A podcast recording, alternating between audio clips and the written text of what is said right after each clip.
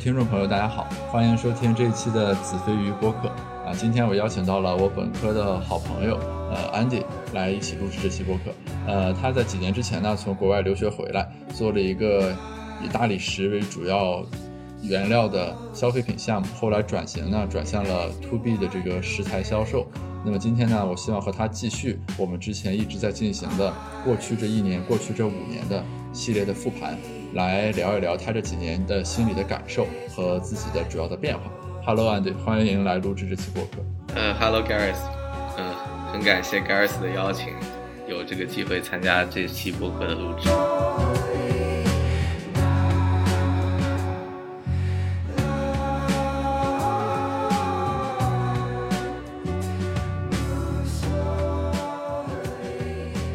这个。这还是我们系列的那个播客之一啊！就在这之前，我已经找过了，比如说具有文化的张琳、盒子空间的严成峰啊，包括虎石哈的老林啊。主要的话题就是回看过去的一年和过去的五年，然后我们各自变与不变的东西是什么，以及驱动力在于什么地方。所以说，就是今天我们还是就着这个来聊。特别是你过去五年，应该是经历了从学生到创业者。作为创业者，又经历了自己业务模式的转变，对吧？应该其中是有很多变化啊，当然也有不变的东西啊。所以说，就邀请你来聊一聊，有什么感触，对吧？最深的感触，先来分享一下。就是要抓住一些能抓住的东西吧，我觉得，就是这是一个比较大的感触。有点抽象，什么叫抓住能抓住的东西？或者说反过来说？你原先是错过了自己能抓住的东西，是吗？呃，我觉得原原来对于这个社会世界以及自己的这个，不管是创业也好，或者说自己各方面发展好，会有一些不切实际的这种想象吧，啊，或者说好高骛远的一些行为吧。然后，但是这样就会错过很多，呃，其实会让自己很满意、很舒服的结果，但是。当时觉得这些东西不够精彩，不够 fancy，就抓不住这些东西啊。但反而那个其实很高的东西，其实是你很难去触碰到的。而且最难的是，其实你也不知道怎么去走到那一步，因为它太远了。OK，所以说就等于是说，你原来更多是在追逐一些就有点类似于不明觉厉的那种东西，但其实你也不知道路径。然后一些能抓到的东西，你就会感觉这个东西可能不够 fancy，所以没有那么吸引你。就是这是原来的状态，是吗？呃，其实标准也不一定是能不能抓到，其实标准就是说一个东西确实是更难的，就对更难那个东西，呃，其实没有想得很透啊，有点寄希望于所谓的概率侥侥幸吧，我觉得，就因为可能是以前运气比较好，也没遭受过什么失败，总觉得自己好像就是运气值比别人高，所以会寄希望于这这些就不是那么 solid 的东西上。能举个具体的例子吗？比如说，在哪个具体的场景下，你的决策？比如说，比如说，在就我们就说创业这个场景吧，像刚开始会想做比较大的这个独角兽企业嘛，然后也有一个大致的战略上，比如说你做商业计划，你会去写我们一步一步怎么做。但是我现在反过头来来看，因为这个东西当时要跟投资人去讲，你现在让我再去看这个东西，我也不相信我自己能做得成。但是以前就会特别的相信，但是具体要做什么动作其实是不知道的，只是好像就觉得，呃，了解了一些互联网的皮毛，或者说类似的这种商业模式的皮毛，就觉得哎，别人这么干了，我这么干了也能成。但这里面缺的是很多务实的执行的东西，比如说你今年或者第一个月要干什么，第二个月最重要的干什么，第三个月最重要的干什么，就是这些东西其实不是特别清晰。哦，所以所以说，比如说你当时那个 BP 里面写，呃，要怎么怎么样变成一个独角兽企业，这个不单纯是说服投资人的一个话术，就是在当时你自己也是信的，或者说你是想的。哦，我是很想的啊，当然很信了，就不是说两张皮，就是你自己心底里知道其实很难，但是你为了说服投资人你这么说，而是说你自己也是发自内心觉得我要这个东西，并且是可以达成的。或者我们再抓一个具体的东西，比如说最早其实做延时营造，它是算是一个消费品嘛。那消费品是我们核心的，是第一步，其实是在想哪一个能做出爆款出来。但这个东西，我回过头来也觉得也挺难算的啊，就你很难判断说我做十个就一定出一个爆品啊，怎么样怎么样的。但是我当时的假设就是说我做十个一定能出一个爆品，但现实并不是这样。OK，但是呃，我我们站在现在啊后验的来看，嗯，其实应该是说这两年，特别过去一年，消费应该是投资非常呃热门的这个点。嗯，那如果说就是延时营造在去年接着做，就是继续延续你原来想那个做消费品出爆款的这个思路，呃，你觉得它会有什么机会吗？还是说你现在回头看，你想明白了，呃，大理石的制品具备哪些方面的特质，可能先天的不是说能够走一般的这种消费品的这个路径？呃，其实拒绝现呃大理石类的产品做消费品这个事情，我两年前我自己就已经拒绝掉了。其实，啊嗯，主要是品类的问题。那它面临首先是，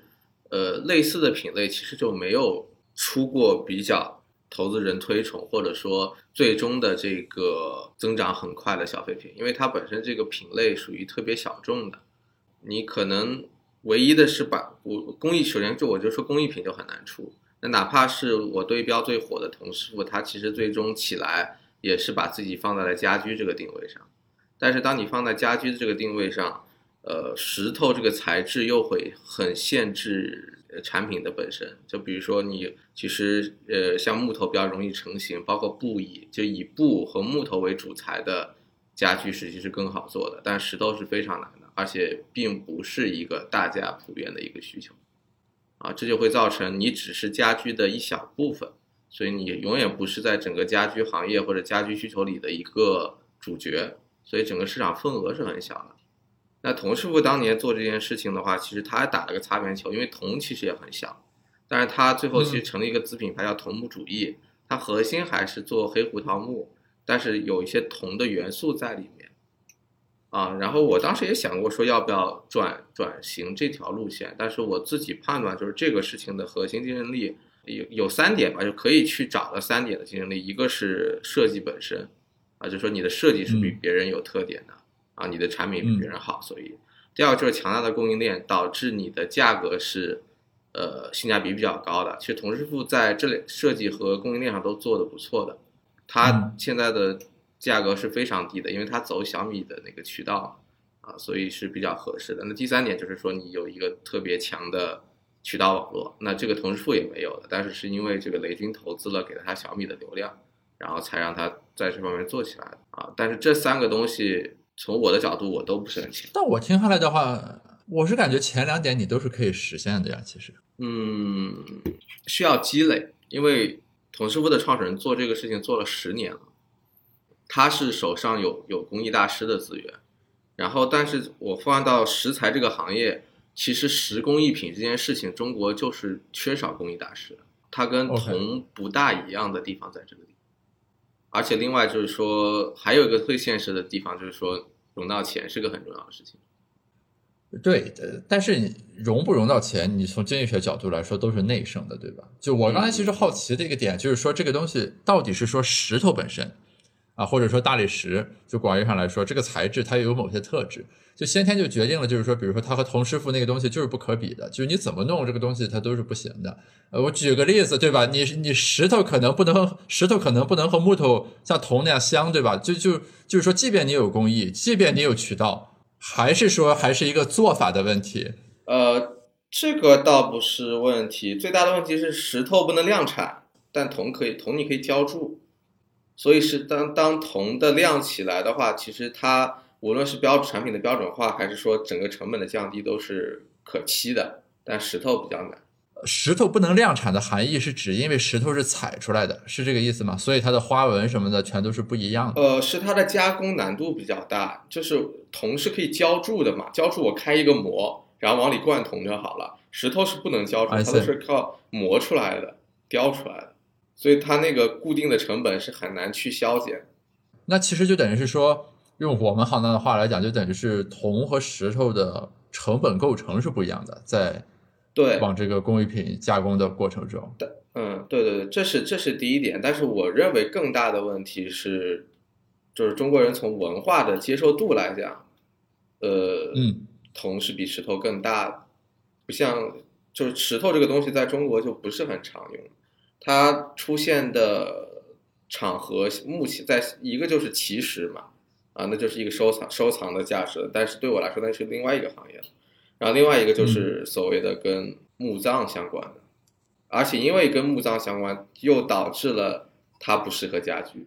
那我们在想一些比较西方的，像大理石这种东西，中国人的接受度也没有很强，啊，跟黄铜区别会有点大。那其实理论上来说，这个墓碑或者比如说宗教塑像之类的这个行业，应该是石头大有可为的。对，这个是一个比较稳定的市场，其实在国内啊，但是相对而言，那是一个垄断的生意啊。啊，你卖给这个陵园什么的，这个很少有卖给私人。对，但这些东西就不是你一开始所谓的那种呃互联网的消费品找爆款，然后做品牌的逻辑。对对。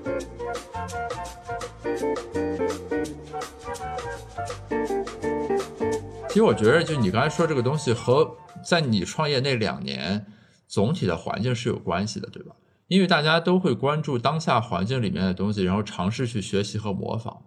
然后那几年，其实总体的那个怎么说呢？创业领域，特别是互联网创业相关的那个态势，就是那个样子的。比如说，大家都会关注什么美团吞了点评啊，对吧？什么携程去哪儿合并了，然后什么包括共享单车，对吧？这些东西都是那段时间起来的。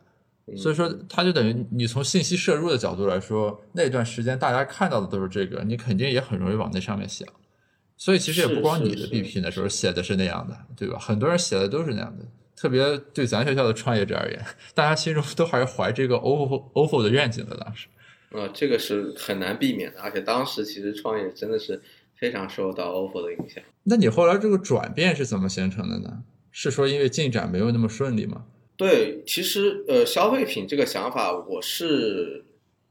很早就放弃了啊。这这里面还有一个很重要的因素是，我到现在我也觉得衍心造如果是个消费品的话，它是可以做下去的。就哪怕它不融到钱，也在某种程度上是一个好生意，因为没有竞争对手，没有人做。然后我认为这个需求会增逐渐的增长啊。但是我觉得最大的问题是，我觉得我的我个人不太擅长去这个做消费品。啊，因为我觉得，呃，在这个业务的关键节点上，我能对这个公司的帮助比较小。我唯一能做的是供应链的支持，啊，但这个事情核心是做产品以及推市场，而且更为重要是做产品。但是我在这个产品的支持上会比较小，就我很难成为这个呃项目的产品经理，因为我自己不会消费这样的这样的产品，而且我也本身排斥非实用类的消费。这个是我对标别的做起来的消费品的这些创始人，我跟他们不一样的特质吧，所以我我自己也会没有自信去把这个东西做成。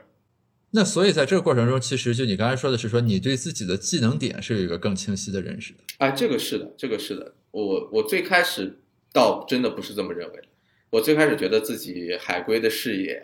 然后这个。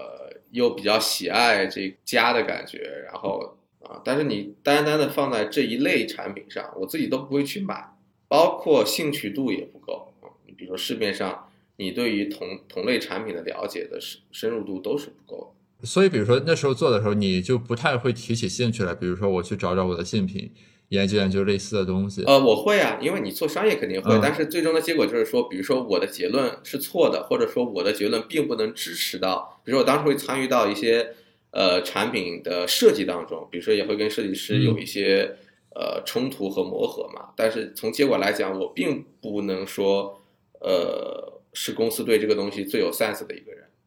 啊，我觉得我可以不会做做设计，但是我至少在这个品类里面，我要是一个优秀的买手，但。我没有这个技能点，是这个问题。OK，那咱举个具体例子，比如说可能有三个产品设计方案，你觉得其中一个是好的，结果这三个都做出来，你发现可能你觉得好那个卖的是最差的，是这意思吗？呃，这个倒没有，我觉得商业上的敏感度还是有的，因为了解市场，就这个错误不大会犯。但是你现在做消费品的意思，不是在于说三个里面哪个最好，这个其实是有点像做服务。啊，他的问题是说，在无数个集合里面，你要选一个差，你要想出来一个差不多好的。他也不要求你是最好的，但我没有这个能力。但是你让五个里面我挑一个最好的，这个能力我是有的。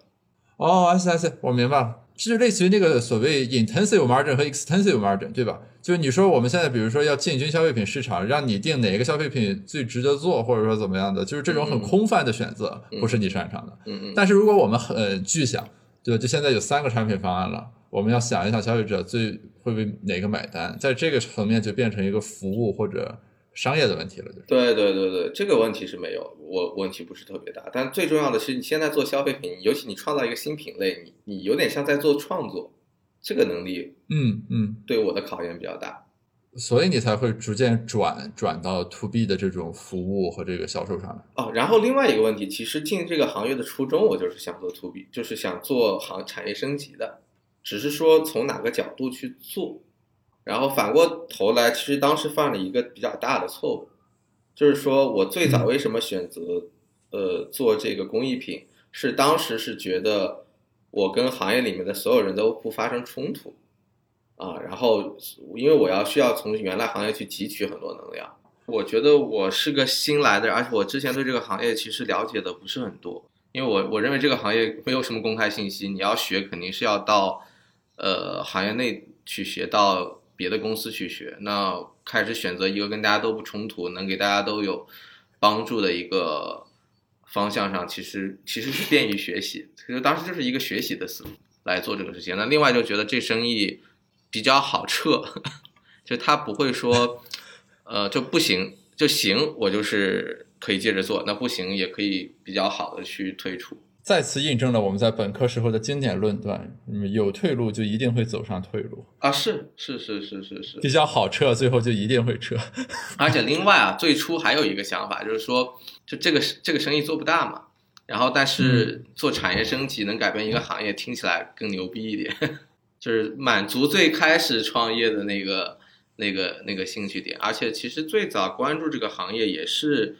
呃，有一些产业升级 B to B 的想法，当时也有一些对标对标的这个项目啊，然后特别这个这个事情我一直是比较相信的啊，从这个 belief 上去讲的话，就到现在我也认为这个行业做产业升级的机会很大，只是什么时间点做完以及谁能把它做到的问题了。所以要这么来说，就是你底层的那个愿景其实还是没有变的啊，那个真的是没有变的，到现在都就是对于嗯，就是对于食材这个行业，是是是是是。那所以说，就你这个转换更多的是一种路径选择的转换，就是同样支撑你这个底层的 belief。你原先是说以不与他人起冲突的方式从消费品出发，对，而且当时其实想做的是一个最终想做的是一个食材的地砖品牌。嗯啊，但是呢，当时面临的是你要做一个地砖，你的营销费用、你的供应链，那个都是对资金的需求比较大的啊，所以说我想，不管是从积攒第一桶金，还是从学习的角度来讲，先去做一个自己更好 manage 的啊，只是后来验证好像那个自己不能很好的去去去做掌控。所以你比如说，相比于现在你做 to B 的这个销售，嗯，你以为你能够有更好的掌控？呃，我这两个的区别最大的是环节少。就这个，当时老林有聊聊过嘛？其其实最简单就是你你你更聚焦了。像以前我要做设计，要做供应链，要做这个市场，还要做品牌，啊，其实你环节非常多。那现在其实只要做好销售就可以了。但而且我们这个产品在我们的市场上又有非常大的价格优势，所以其实销售转化的难度都没有那么大，更多的是公关以及这个。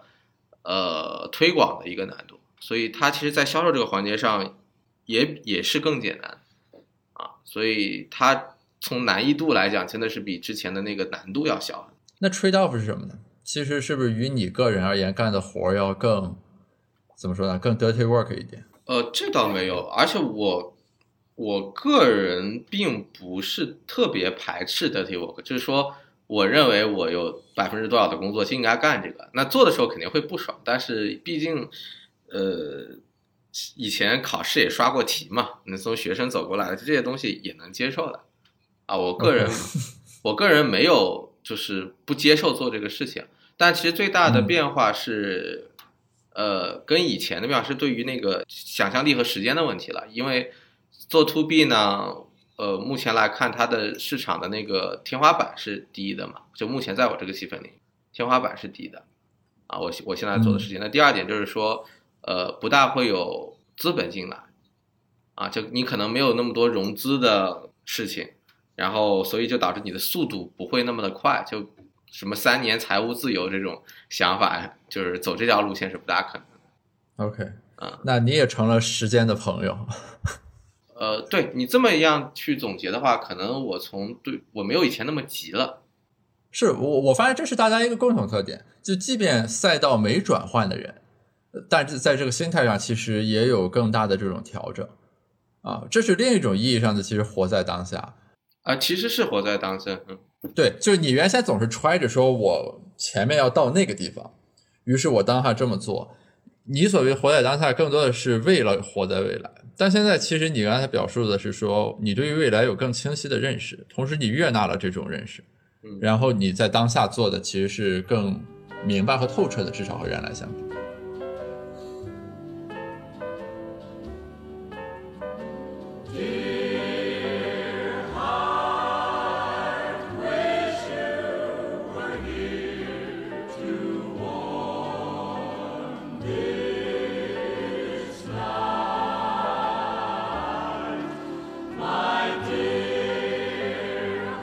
那所以这个疫情对你有什么影响？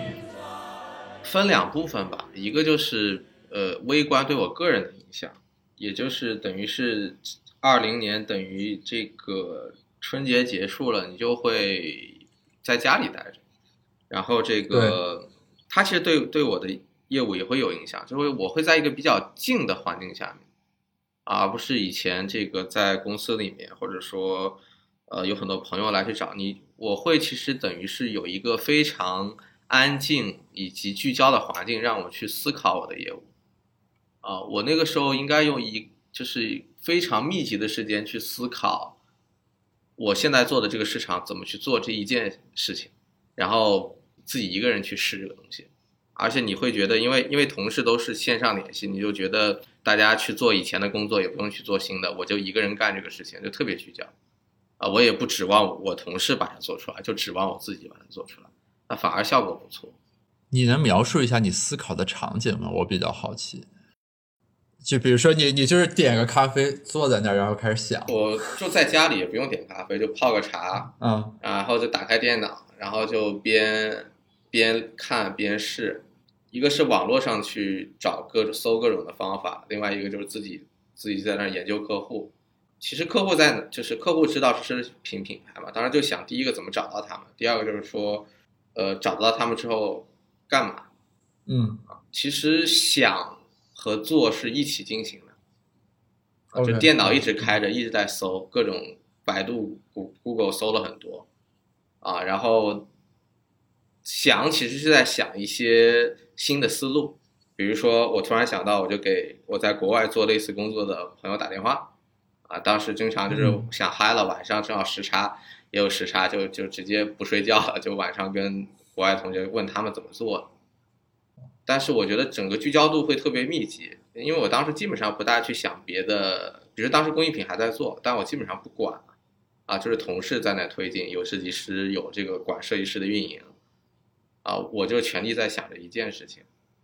啊，而且我以前工作有个不好的习惯，就是比如说呃，突然有人投简历了，你就会就很兴奋，你就要去看简历，就弄得自己的时间特别碎片化。但是因为疫情的原因，其实特别的集中，你也不用去跟同事聊一些呃跟工作无关的，你也没有别的朋友来找你，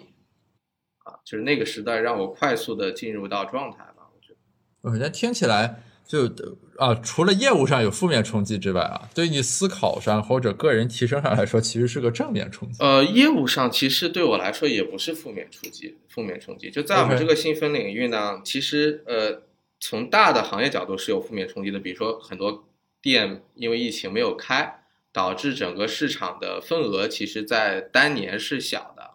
但是呢，我毕竟是一个刚刚进入到这个行业的一个供应商，就是我之前没客户，所以说那从零到一这件事情对我是没有影响的。但反而正面的影响在于说，因为疫情的原因，之前我这个行业用的是很多是欧洲和国外的供应商，反而给了中国供应商更多的机会。同时，这两年包括疫情的发生，使得奢侈品的战略也在调整。比如说，大家对于呃未来的市场会持更悲观的态度，或者从战略的角度来讲，他们就是要削减预算。那我们的优点再次又被放大，所以说我判断我今年能这个搞定客户以及承担的原因也跟这个关系很大。就这也是一个时时点，是我一个机会啊！以前可能大家都不考虑 local 的供应商，只考虑欧洲的。哎，这个很有意思啊！这个其实是完全可以做一个 research paper 的。这个地方其实你说的是说疫情作为一个冲击，它可能是一个怎么说呢？是 anti inequality 的 shock，就是等于说可以让行业里面小的玩家多了一些上牌桌的可能，对吧？就至少对你们这个行业而言。对我，我其实，嗯，你其实你能看到疫情在给很多行业洗牌这件事情，这个是能看到的。其实消消呃这种线下消费最明显啊，死了一大堆，也火了一大堆。然后像我这个行业，其实就相当于，因为我就线下的消费这些，呃，是我的客户嘛，那其实我也跟着他走呀，就他好我也好，所以我也会跟着一些人好，以及或者说，如果你选错了客户，你也会跟着一些人不好。啊，比如说这个，我去年其实想跟盒子空间有战略上的合，一九年其实想跟盒子空间有个战略上的合作的，啊，就是给他们所有的酒店去供应食材，但是因为它这个呃毛利很低，其实重点就是在于说量上嘛，啊，但是它最后如果是真的我当时备料或者真的去做这件事情，那其实二零年我会很惨，啊，所以这里面就有一个客户的选择的问题。这这印证了我们的另一个经典结论，就是化缘还是要找有钱的人。呃，对有钱的定义我会有有一些变化，比如说，嗯嗯，你你说，比如说三年前的 OPPO 算不算有钱的？那我觉得还是算有钱的，但盒子空间应该不算有钱。对啊，但是但是你你的问题是说，如果是我作为一个自行车的供应链，我去找了 OPPO，那下场是很惨的。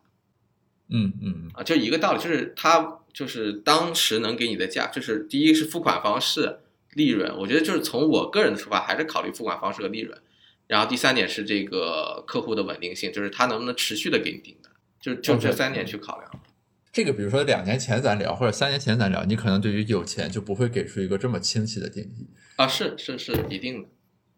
嗯，当时其实可能你最简单的只会考虑利润。就是这个客户有钱，就是因为他买的比别人买的贵，或者说他买的量量大啊。刚才还漏了一个，就是这个这个这个这个订单量、订单额，嗯嗯，四四个点。当时最先只能考虑到利润和订单额，那另外付款和这个长期的这个订单稳定性不大会去考。你你中间经历过什么？就是比如说没有收回货款之类的这种事？这这太多了。我们公司在。第一年经历了很多，就是说，呃，客人没给我们钱，然后但我们买东西早早的给了人家钱，人家第一拖时间，第二给我们完全不符合我们要求的，就白花了钱，啊，我们就一直在吃这样的亏。OK，所以说当时你还没有掌握这个压货款这种神器是吧？就是坚决不给钱。呃，其实能不能压货款啊？这个一方面是你老板的原则。就公司的原则体系是怎么样的？那另一方面其实也跟你的实力有关，啊，就当你订单，比如说一个小订单的时候，你你对方又没有预期说你未来是他的大客户，你确实很难跟他分期付款，啊，比如说我这个东西就一块钱，你还说啊我先付五毛，那人家也觉得就懒得跟你合作了，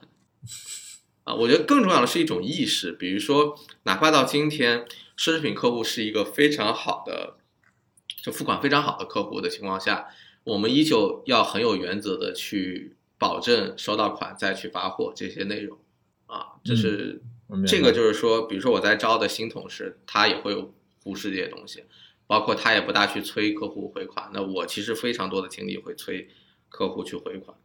那这个事情就是依然是很重要。我觉得这是你有没有经过商的一个问题，就经过商的人应该都会重视这一点，但以前没有。对，就是其实改变是在于说，你用事实和原则替代了假设和预期。哎，对对对吧？对对对，就是本来我们更多的会以为说，那肯定会打钱，我就先干着，就诸如此类的。现在变成是说，虽然你预期到他大概率还是会付款，但是基本原则是说，比如说没有前置的这个条件，我不能动工。对对对，而且他会在公司里面传递一个这样的信息啊。以前其实我个人，我个人这个亏吃的很快，而且毕竟你能接触到一些吃过亏的别人给你的，或者说前辈给你的教导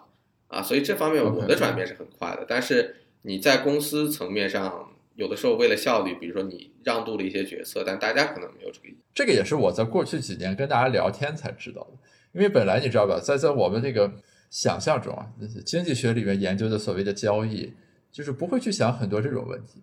但是在商业实践里面，比如说他们跟我讲，就是这个货款就是能压则压是基本常识啊，不是说什么这个人特别刁钻才会这个啊，就是说一律秉持的就是 能不付就不付，要尽量使账期长一点这个原则。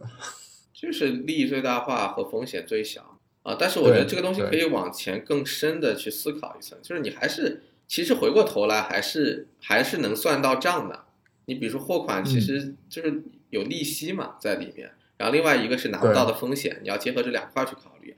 但这里面还有一个别的问题，就是说呃，你和供应商的关系。我就给你举个例子，我有一个这个装修公司客户，他特别神奇，他到了每年的年底。呃，所有的项目经理会追着我来付我钱，因为他们公司有要求，到年底不能欠供应商钱。如果每个个人你有欠供应商钱的话，他在年底奖金的绩效会被扣。这公司是什么思路呢？啊，这个公司做这件事情是两点。第一点，这家公司非常的资金实力非常强啊，因为他做了很多年的高利润的行业。然后有了非常深的积攒，而且他这个钱老板又比较就是说风险规避，所以他也没有去拿出去做投资，所以这公公司底子很厚，他不缺钱。然后第二点就是说，他的公司最大的卖点是品质和优秀的供应链，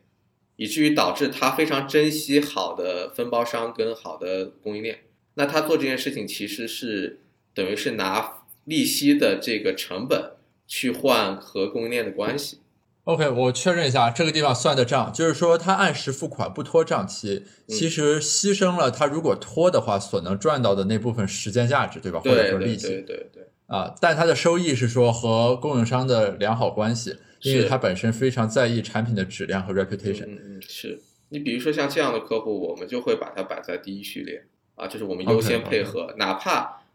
他有的时候遇到一些紧急的事情，我们是愿意牺牲一些原则，或者说我们公司的规定去配合他的。我觉得听下来，学会用算账的视角去看问题，是我们共同的一个成长或者变化啊，是是是，对吧？否则我们可能停留在这个公司是个有信誉的公司，是不是这家老板是个好人，就是停留在这样一种认识层面了。也不是说他不对啊，对吧？但是说你把这个东西用算账的思维去解构，其实能看到的就更多。是是是是是，好神奇的。对，这个真的是你你你讲的，你刚刚那个比喻，我在想，要我之前我一定会说这个老板人好。对呀，我我就想象了一下场景吧。如果你刚回国的时候，或者一两年的时候，咱俩聊起来，你肯定是说，哎，我最近碰上一个特别有企业家精神、讲信用的老板，人特别好。对对对，就其实那么讲也没有错，只是那么讲对于我们的收益以及用处就基本上没有。对，就是你把其中的一些核心构成要素就给消解掉了。其实，对你你不是说错嘛？那是个好人，确实是个很有信誉的公司。但是，比如说他的行为逻辑是什么，以及你与他相处的时候你应该怎么做，这种指导意义就没了嘛。其实这是个很好的例子，就是说同样一个事儿戳在这儿，我们所谓说认，我们平时经常说什么，你这个问题想问题的时候想的深不深，你能看到一步还是看到两步，那差别其实就在这个地方，就是同样一个事儿，你怎么把它劈开。决定了你能看到的东西是不一样的，然后你怎么去做的问题。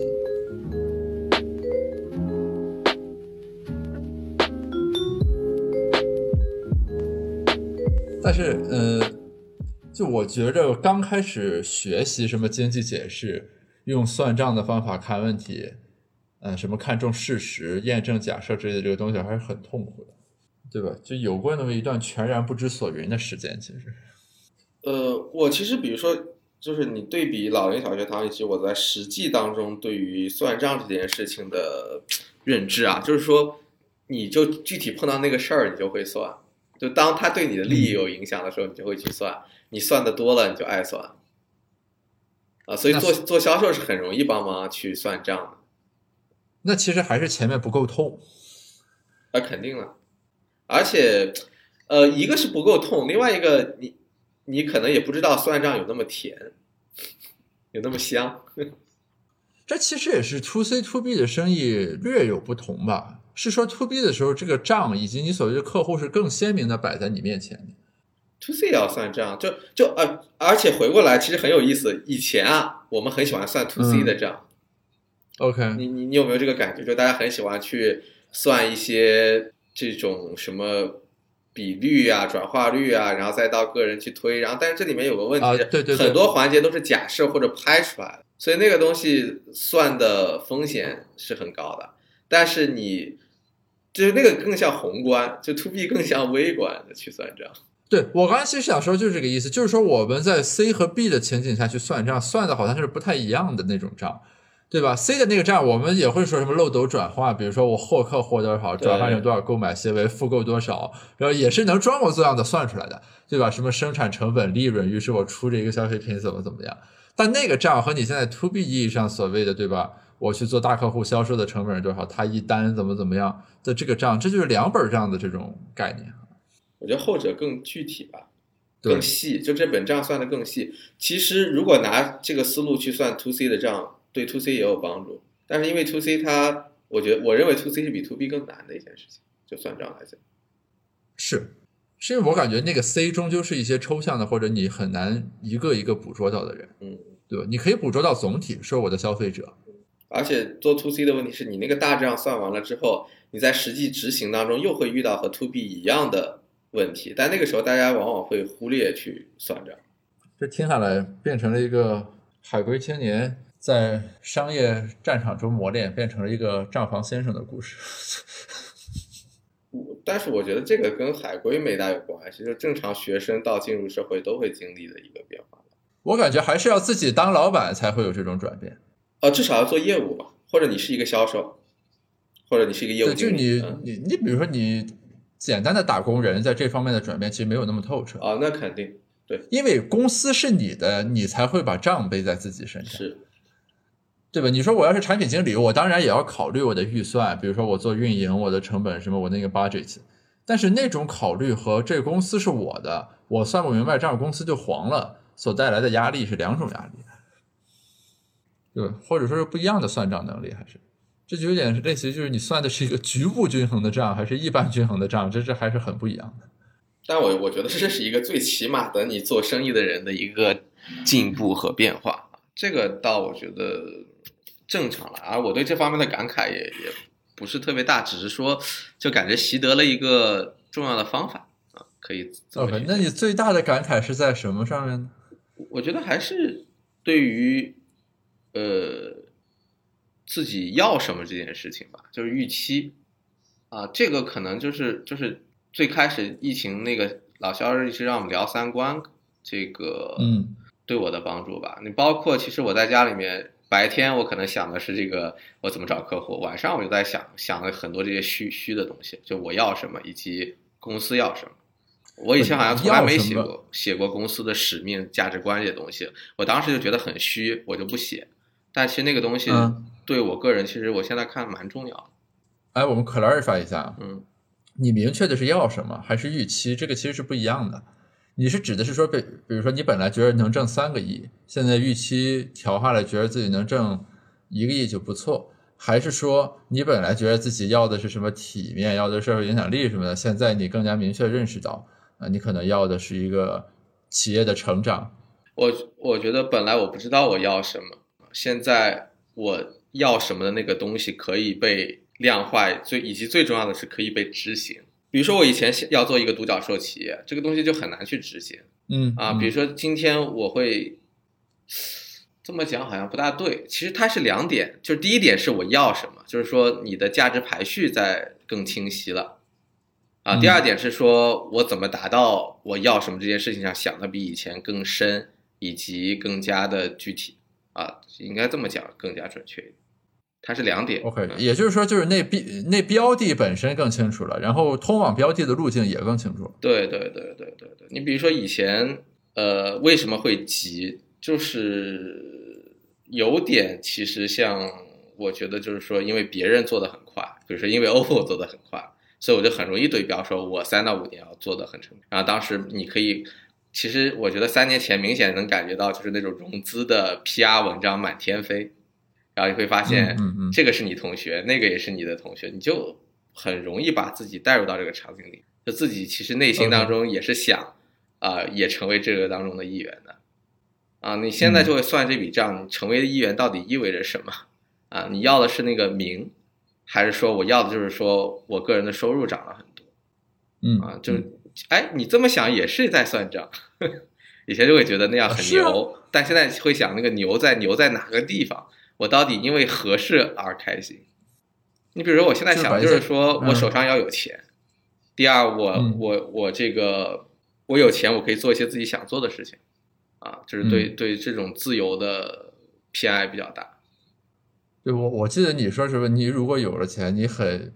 向往的一种状态就是说把把好朋友们弄起来，然后让大家都开心开心，像老林搞虎视哈那个样。对，比如说我我也看到了一些成功的商人，比如说他的家庭并不幸福，或者说他很少有闲暇的时间跟朋友在一起，那我会觉得这不是我要的生活。那比如说赚赚钱到底是为了什么？对我来说，这样会有一个更清晰的答案啊，就是我嗯不能在就我我依旧还是想有很很高的愿景，我也想做独角兽企业，就这个东西我还有，但是这个东西不能成为我去牺牲掉对我来说更有价值的那些东西的一个条件吧。但以前你不大会有这个这个意识，就是就这个 trade off 会更更加明显。啊，这也是你会放弃以前那种很辛苦又不赚钱，然后又好高骛远的一个商业路径，而选择现在这个看起来天花板有限，但是日子过得比较好的一一个一一个路径吧，也是一种活在当下，我觉得。其实就是把一些比较虚幻的或者说感受性的目标，嗯，对吧？然后具体落成了一些很实实在在自己能抓得住的东西。嗯，我很能感觉，我很能共情啊！你刚才说那东西，就好像做学术，其实一开始是一样的。你会首先感受到的是一种学者的生活或者那种状态啊，那种体面所谓的。然后随着你做学术的过程中，遇到一个一个具体的问题的时候，你才会具体的想，我和研究的关系是什么，对吧？我写一个论文，发一个论文，这个事情到底意味着什么？啊我为什么要这么做？诸如此类的这个东西，其实是就是在认知路径上来说，其实是一样的。而且这个会导致你更加想实现那个结果。我觉得以前大家不去算这笔账，很大的原因，大家没想过算这个账的很大一个原因，是因为好像所有人都这么干，所以我就这么干嗯嗯啊。或者我做一个类比吧，就是当我刚有这个青春期，刚有这个男女之间的这个想法的时候，我我我一定是不知道我到底要追什么样的女孩子。那时候的标准就是说，好像就是大家都追那个女生，我就会特别想追那个女生，就是比较幼稚的那种想法啊。其实跟跟在做商业是比较像。哎，你这个类比真是太庸俗了，我还是把它，我决定由我来把它搞得体面一点。这在 经济学里面是指什么呢？是说在最一开始的时候，你没有自己特异性的信息处理能力和捕捉能力，于是你就会把市场信号作为最有效的信息，就是不买对的只买贵的，与之类似。就像你刚才说的，大家都在追这个人，于是我要追这个人。后来你的这个信息处理能力和信息来源有了变化。于是你就会发现自己是能捕捉到那种所谓的 unique signal，就是别人所不知道的。于是这个时候你的决策也就会比别人更有效。你看是不是用这种方法来讲就更体面和高大上？嗯，但是我那个比喻很多人可能更有感触。这段就一定要保留下来啊，让大家看看你的本本来面目。